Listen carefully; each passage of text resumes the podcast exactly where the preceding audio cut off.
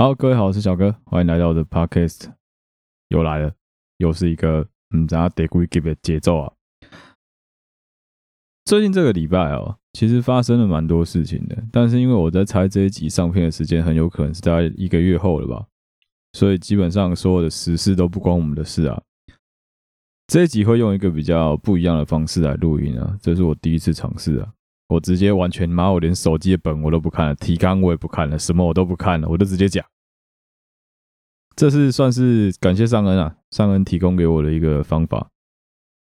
尚恩觉得我基本上在讲某一些故事的时候，其实讲的还不错，算是蛮容易带入，带入感比较强。也因为这样子哦，我决定来跟大家讲一个我之前算是朋友分享给我的一个故事啊。这故事的人事时地物都被我改编过了，所以也不用问我是。谁？真的假的？都不用问。跟大家分享一个我之前听到我朋友身上发生的故事。男主角我们就叫阿克好了，不要问我为什么，就突然想到就叫阿克。女主角我们就叫阿妮妮，就这样。那这阿克跟妮妮他们是从高中在一起到大学的班队。他们从高中在一起到大一的，应该我印象中他好像是上学期就分手了吧。对，应该是上学期分手了。他们从高三、高二下吧，忘记了，反正高二下，whatever。总之就是我朋友发生的事情，时间不用太讲究。他们两个一起经历了学测、考试、分发到上大学。不过很可惜的是，他们两个人的大学分在北部的两个不同地方，一个在东，一个在西。也因为这件事情的关系哦，所以阿克跟妮妮两个人是在不同学校，不像以前在高中一样可以天天腻在一起。距离会改变很多很多事情。他们两个人原本都是在台南读书，后来呢，妮妮考到了高雄的学校，阿克继续留在台南。大一的时候都要抽宿舍吧，都要选宿舍吧。你你不知道为什么就这样子阴错阳差的没有选到了宿舍，大一新生没有宿舍可以读，其实这件事情就有一点点奇怪。但不管怎么说，总之你你并没有抽到他们学校的宿舍，所以他是一个人住在外面。阿克当然很担心啊，阿克担心的点很多吧，也很合理。不过其实轮不到阿克担心啊，你你的爸爸也超级担心的，所以你你的爸爸有叫。你你一定要注意安全啊之类的，反正该讲的都讲了，该做的也都做了。阿克每个礼拜都会去找妮妮，每个礼拜会从台南出发，骑着他那台摩托车，走西滨，一路杀到高雄，从高雄骑着摩托车把妮妮接回台南。每个礼拜这样子骑，妈老公想到觉得累，有够晕，有够累。好，大学干过一样的事情啊。真的很累啊！这样骑摩托车，我跟你讲，非常非常耗体力啊。其实那是年轻啊，年轻不懂事啊。现在长大了就会知道，说真的，与其你去这样子干，倒不如你就让妮妮乖乖的坐车回来找你就好了。其实可以轻松很多。对阿克来说，那就是一个他自己的浪漫吧。他觉得妮妮坐在他后座抱着他的时候，是他最幸福的时刻。Maybe I don't know。妮妮是一个有点小任性的女生，阿克是一个比较老实吗？算是一个比较老实、比较随和的男孩子吧。即使隔天早八要上课，只要妮妮一通电话跟阿克说：“我现在好想你哦，我现在很希望你能够在我旁边，我希望闭上眼睛就能够看到你。”阿克这个傻瓜，不管雨再大，不管风再强，不管天气再冷。摩托车一骑就直接杀到你那边去找他，两个小情侣就这样子过了一两个月的时间，看起来表面上也没有什么问题。不过没过多久，就跟很多高中毕业生会干的一样的事情，他们班上办了他们高中的同学会，就在大一刚新生没有多久，就办了高中同学会。其实我相信很多人都这样子搞啊，就是希望大家能够彼此建立一些关系啊。譬如说，哎，你在你们班上是当什么干部，我在我们学校是当什么干部，搞不好有机会能够交交流一下之类的。范同学合理，他们两个人都没有去参加，很奇怪吧？原因是什么？原因是因为接下来要跟大家讲的是整个事情的故事，最后才会把脉络跟大家讲清楚。妮妮跟阿克在要去同学会的前两天，妮妮跟阿克大吵，找了一个莫名其妙的理由跟阿克大吵了一架。最后，阿克跟妮妮两个人争执不休的结果呢，就是两个人都说好，那算了，那同学会我也不想去了。如果你是这种态度的话，有本事你就自己去。就因为这样子的结果，两个人都没有去参加班上的同学会，也因为这样子。阿克错过了获得某一些很重要讯息的机会。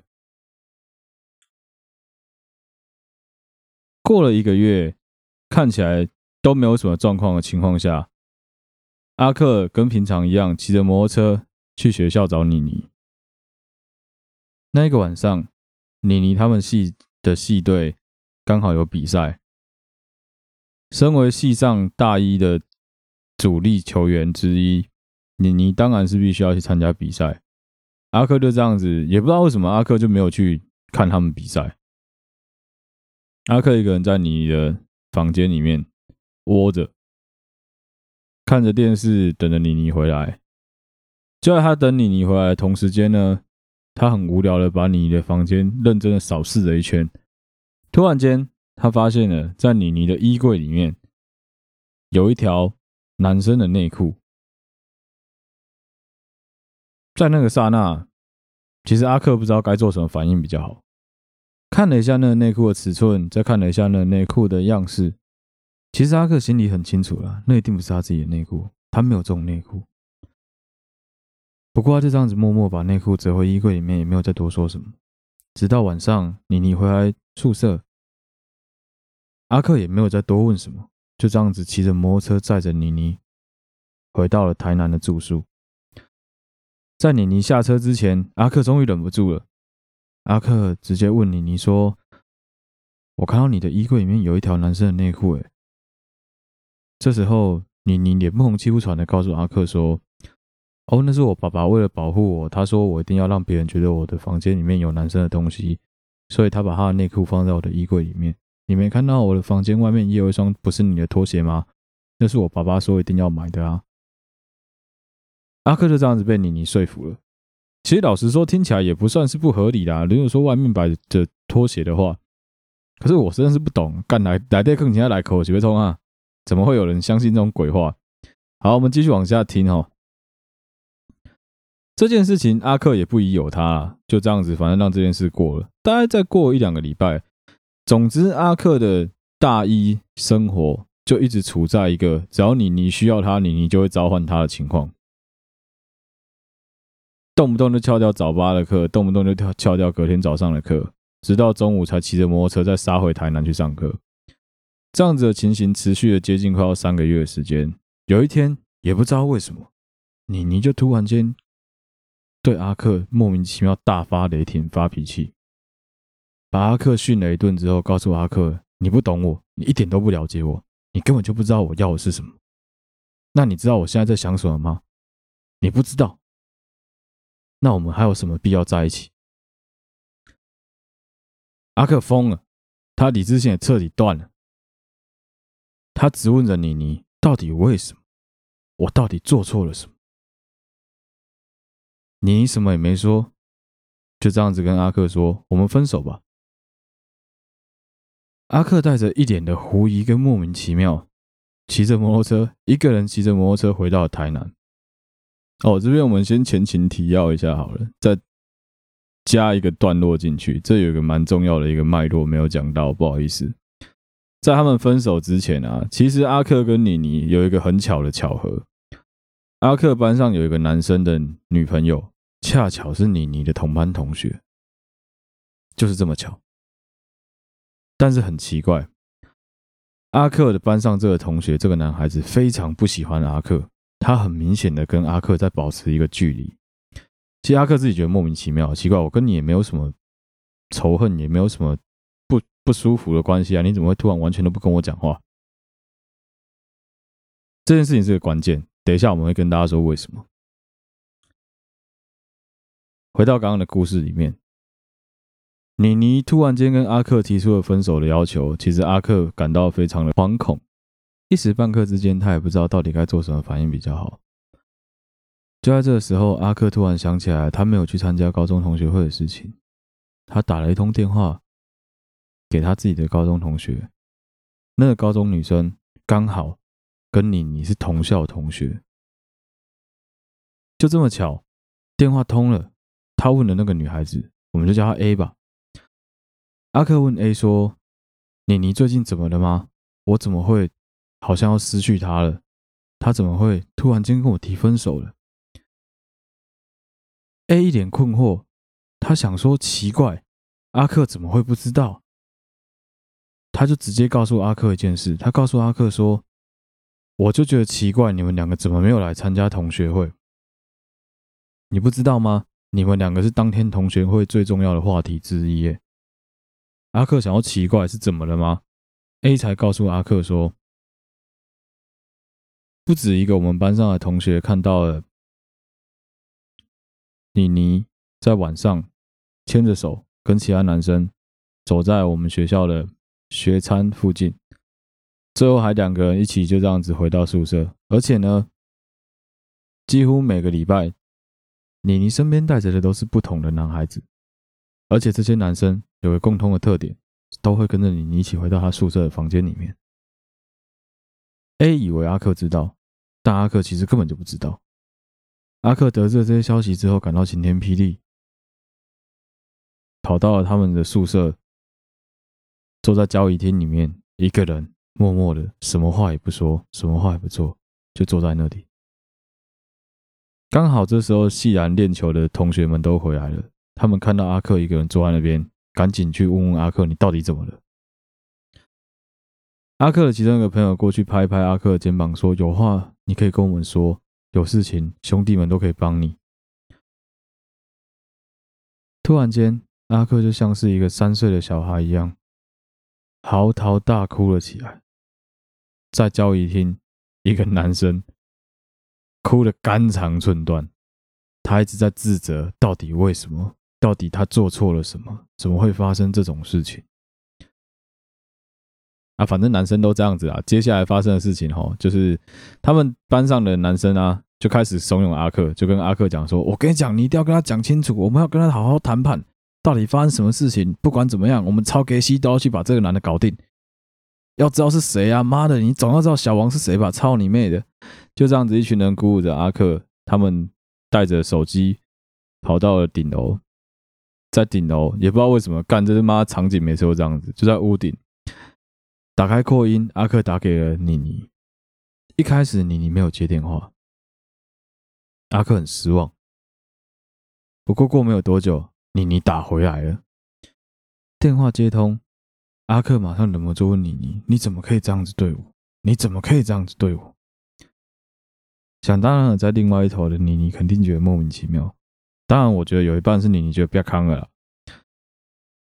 妮妮反过来问阿克说：“你到底想知道什么？你到底在说什么？我怎么都听不懂。”阿克告诉妮妮：“你不要再装了。”所有事情我都已经知道了，有人把事情的真相告诉了我。你在学餐牵着其他男生的手，你有没有想过我的感受？你把那些男生带回宿舍的时候，你有没有想过我在哪里？当我发现那条内裤的时候，你有没有想过我心里会有多痛？你没有，你只想到你自己。我们真的结束了吗？你你大概也觉得藏不住了啊，干这是别康了啊！妮妮深呼吸了一口气之后，只跟阿克说了一句话。他说：“我可以知道是谁告诉你的吗？”我觉得这句话他妈超伤的，干讲这句话基本上就中了，就是就是抓到，直接压掉。正常人应该会说我没有，我没有，你你没有，干他就直接说啊，是谁告诉你的？有够凶的，真的。阿克就这样子跟妮妮分手了。分手了之后，听起来没有什么嘛，干分手就分手啊，啊也不过就是很老套的分手被抓到啊，然后劈腿被用俩丢俩丢之后，不能再继续下去，两个人的关系，所以选择分开的这种老套老掉牙的剧情而已啊，不还有后续。阿克跟妮妮分手之后，他一直不懂为什么。其实人都会这样子啊，一直在 deny 自己嘛，就是就是你没办法这么快接受这一切，所以你会开始陷入一些莫名其妙的情绪里面。过没多久，阿克跑去一个补习班工作，他在那补习班打工。打工的时候呢，他刚好带到了那个时候高三生要考冲刺班。高三生考冲刺班哦，所以说故事有有有错错有错有错，跟大家更正一下。阿克跟妮妮应该是在一起到大一下了，不然不会刚好带到高三冲刺班。阿克带到高三冲刺班有一个学生，就这样子这么巧考到妮妮的学校。因为当时阿克也不过大那些高三生一届而已嘛，所以其实他跟那些高三生非常的亲近。他被女朋友分手的事情，基本上那些高三学生都知道。所以那些高三学生也听着阿克说了好几次他被他女朋友劈腿的事情的故事。其实听起来没有什么，不过后来呢，补充了很多很酷的资讯。接下来就是补充资讯的部分，也是让我觉得，干你你真的是很角色。阿克的学生新生入学报到的时候，加入了妮妮他们共同的一个社团，叫做好像男友社吧，男友会还男友社，我也搞不清楚，反正就是什么。同一个县市地区的社团，譬如说什么兰友会，宜兰地区的，然后我们就是基隆的乡亲就会叫基友会嘛，哎，对，就基友会，他们是男友会，台南的男男友会，他加入了男友会呢，迎新茶会的时候，他就看到了妮妮，这个学生看到了妮妮，他看到妮妮其实也没有什么，因为他根本认不得妮妮长什么样子，一个小男生嘛，那么你管你之前补习班的老师女朋友长什么样子干嘛，对不对？没什么意思，重点来了，重点是其他的学长直接靠过来告诉这个学生，告诉这个小学弟说：“你的老二会痒吗？如果你会老二痒的话，有没有看到那边那个短头发的学姐？你只要跟他说你想要去他宿舍帮他抓蟑螂，搞不好你就有机会能够跟他打一炮。”哇，那个学生听到懵了。他当然很懵啊，他就跑去问学长说：“那个学姐叫什么名字？”学长说：“你不要不要管她叫什么名字，大家都叫她妮妮啊。”哇，那学生突然讲：“喂，怎么这么巧？我之前的补习班助教阿克的前女友不是也叫妮妮吗？而且不是就读过我们学校吗？而且还就刚好是那个系，怎么这么巧？”他就马上去密阿克说：“哎，学长学长，我好像看到你前女友，哎，你前女友是不是长什么什么什么样子？”阿克想说：“哎，对啊，那是我前女友啊。”学生马上告诉阿克说：“哎，你前女友应该是很好上哦，因为很多人都说上过她，整个社团基本上一半以上的学长都说跟她发生过关系。”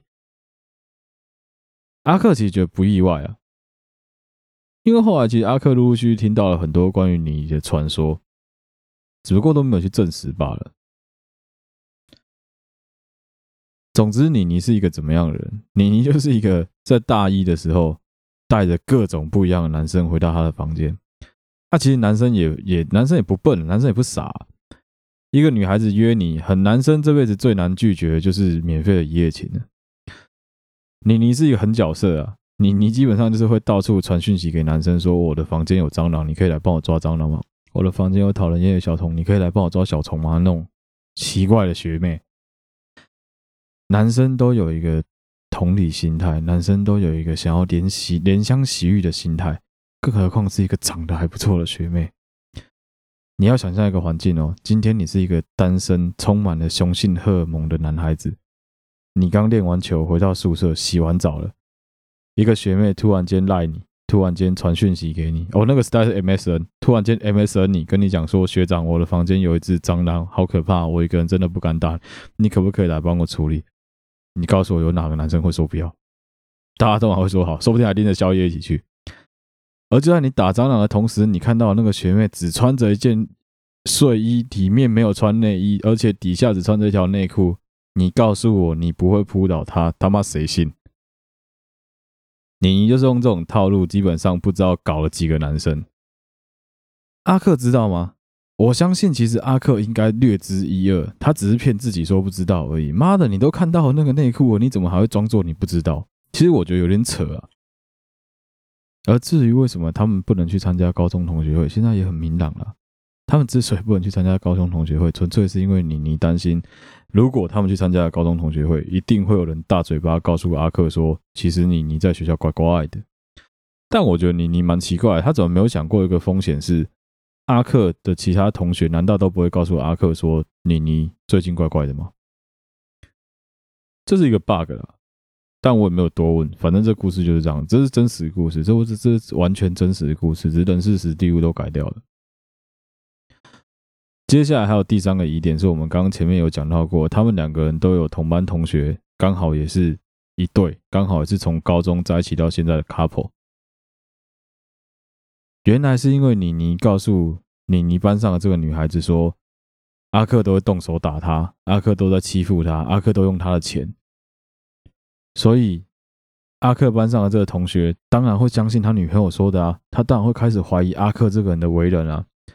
这件事到什么时候才解开来？据阿克表示，是到他们好像大二有一次大家聚在一起喝酒的时候，那个男生才直接跑来问阿克说：“对嘛？我就看你看起来一副很正常的样子啊，这看起来不像会打女生的样子。”你前女友真的很坏，是到这种情况下，阿克才知道说：“哦，干，原来他妈你你还摆了他这一道。”说真的，这种婊子的故事其实很多了。我们不是当事人，我们没有办法去理解当事人的痛苦，没办法去理解当事人的感受。但我真的觉得，哦，你与其要劈腿，浪费时间去劈腿啊，真的倒不如你就要当个时间管理大师啊，倒不如你就跟他好好分手之后，你再去好好玩，这样安全多了吧？而且你也不会留下一个骂名，留下一个臭名啊。这边可以补充一下阿克提供给我的资料，从他们居住的地方，阿克的大学刚好就在阿克家附近。他们住在台南市，啊，读成大，基本上就在附近而已，其实算近了。阿你你也住在台南市区，所以其实也不算远。但问题是，你你的学校在高雄，我们就不要讲是哪一间了，反正他在高雄。那你从成大骑摩托车到高雄，就让你刚好是在楠梓那一间比较近，在楠梓那一间，好不好？骑摩托车要多久？骑摩托车刚边两点半钟，要吧？每个礼拜这样子骑，干，其实我觉得真是神经病。我真的现在想想是神经病。我以前这样干过，我大一的时候也干过一样的事情，真的很累啊。而且阿克很很傻，他为了妮妮放弃了很多球队，他放弃了一堆几原原本加入的球队，通通都 cancel 掉。没办法，他要找妮妮，不然没办法，不会高达呀。你球队那边你又没办法好好练球，人家假设三六都要练球，妈，你六不能练，三不能练，你要去找妮妮。也因为这样子，所以其实阿克错过了大一很多很有趣的东西，时间都砸在妮妮身上。不过这妮妮真是很角色，妮妮听阿克说，在大一上的时候，他还特地跑去陪阿克上课。就是为了要告诉全世界，这是我男，这是我的男人，你们给我小心一点，不要在那边占领我的男人。而且你那天穿的很漂亮，就穿的非常的辣，穿的让人家也看到知道这个女的不是我们系的女生，因为阿克是工科的，工科不可能做漂亮的女生。你你真是很厉害，干，讲实话，这种角色真的不简单。不过阿克很酷。他很酷的一点在哪里？妈，他到现在跟你，你突然间变成一个点头之交，他们还有莫名其妙，算是有一点点在联络的感觉。我有问过阿克，那个时候二零一二年的时候，我最爱问阿克问题就是你二零一二年打算怎么做？阿克都会跟我说，我已经默背下来你你家的地址，你你家的位置，你你家要怎么去？我就算他妈把眼睛挖掉，我都有办法爬到他家去。阿克那时候有多消极？这。跟大家讲，我接下来要讲的东西不要学，这太夸张了。阿克的摩托车后车厢啊，永远都放着一瓶不明液体。那瓶液体什么？是汽油，玻璃瓶里面装的汽油。真的不要学啊！真的不要学。他为什么要放一瓶汽油在摩托车后车厢？因为他告诉我，他很担心二零一二年真的是世界末日。可是他一点都不想跟你你同时间死，他希望你你比他更早灰飞烟灭在这个世界上。所以一旦世界末日来临了，他就会直接骑着摩托车去你家丢汽油弹。对，干就是这么黑暗。有时候哈，真的就是你只要花一点时间去跟他解释说，我们两个之间真的没有爱了。我对不起，我真的不爱你，讲清楚就好了。或是你就干脆大方承认，嘿，对，对不起，我现在有点痒，所以我找了别人止痒。讲清楚就好了，不要去让对方留下一些这种东西，不要去落人口舌，留下这些把柄，真的很笨啊。好了，这一集的故事故事内容到这边，接下来要跟大家聊一个我之后很有可能会讲的创作的内容，应该会讲啊，但是反正我们上片顺序不一定嘛，我就现在先跟大家讲而已，搞不好那一片还会在前面上，啊，没关系，你们就当做是听我的后续制作的一些抒发我情感的东西吧。最近这一集录音的时间刚好是一一一一，其实我一直都觉得一一一这个想法真的是很乐色，非常的莫名其妙。中国人真的很屌，商人就是有办法把所有奇怪的节日通通都想成是一个什么什么节，一一一可以想到是光棍节，干他妈这以前什么谁听过？还不是从中国传回来的？操！情人节每个月十四号都是情人节，操他妈这谁受得了？白色情人节什么情人节什么情人节，干这是神经病啊！一一发生了什么事情？一一一啊，在出版界其实发生一件蛮大的事情。这件事情多多少少也有影响到一些在活动圈接业配的那些假网美。之后我们应该会来讨论这个话题。首先是我一直有个问题，我不知道我听众有多少人，你现在还有在看实体书了？你现在有在收集实体书了？我们把范围拉宽一点，漫画、杂志、报纸我都算。有多少人还在看这些东西的？说明书、工具书我都算。有多少人在看这些东西的？我相信一定非常少。我自己有阅读的习惯，我自己有看书的习惯，因为我在看小说。小说我都是买实体书。我自己如果喜欢作者，我一定买实体书。我买最多就是汤姆克兰西的作品，我超爱看他的小说，所以我买实体书。但我不是要跟大家炫耀说什么买实体书的人多屌多屌，没有，不是。大家知不知道，其实出版社、出版业不是一个非常好做的产业，尤其是现在这个社会，电子书当道，很容易内容被放在网络上的时的时代，电子书真的没有这么好做。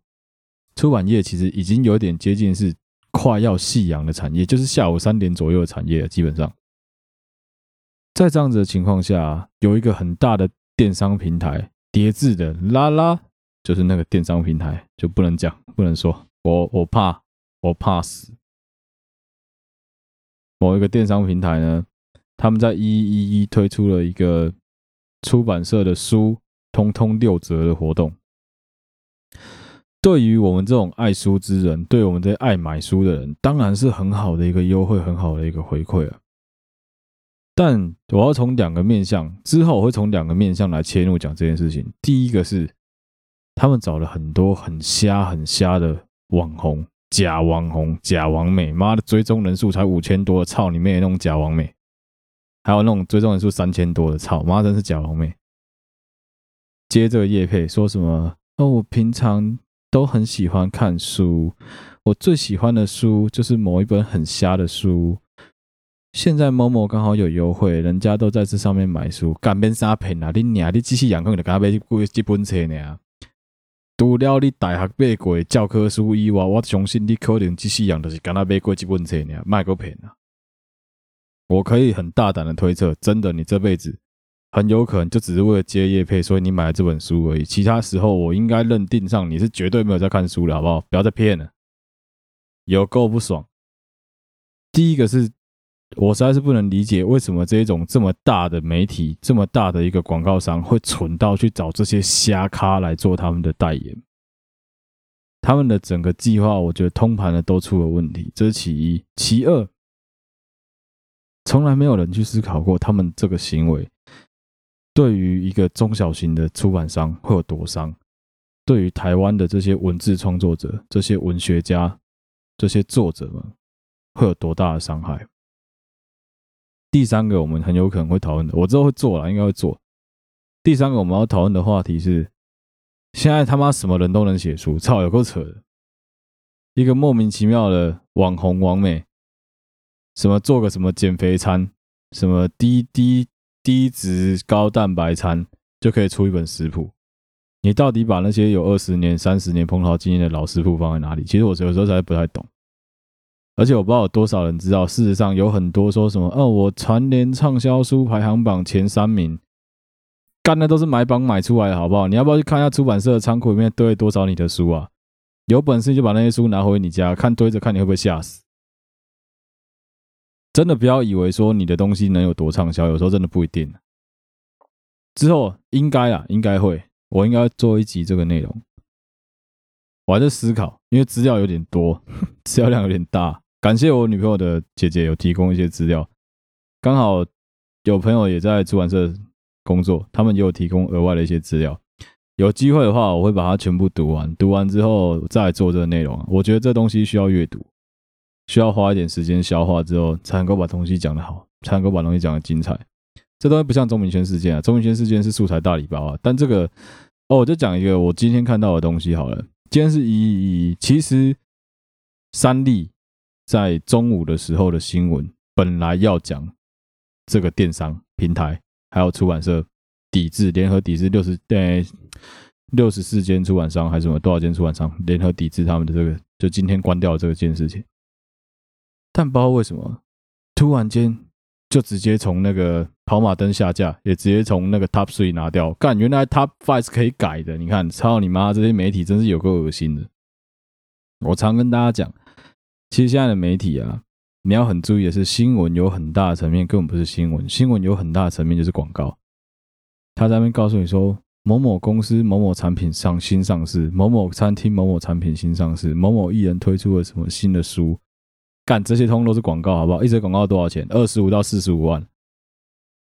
我怎么会知道？干，你查一下就知道，这种事不用问我，好不好？妈，真的超不爽的。有机会会做了，好了，乖，有机会我一定会做，好不好？这一节内容就到这边。如果你喜欢我的创作，如果你想支持我的内容的话，欢迎你到 First Story 的首页去留言。我们的 Fan Page 在 First Story 里面有。好了，对不起嘛的粉丝专页跟 IG 也欢迎你来按赞、追踪、订阅起来。谢谢大家收听，我是小哥。哦，对，Apple Podcast 的用户啊，你各位啊，拜托五星帮我刷起来。我看到那个按按按赞数实在是有点可悲啊，帮我集结啊，拜托诶，留言一下啦，好不好？好啦，谢谢大家，我是小哥，我们下期再见，拜拜。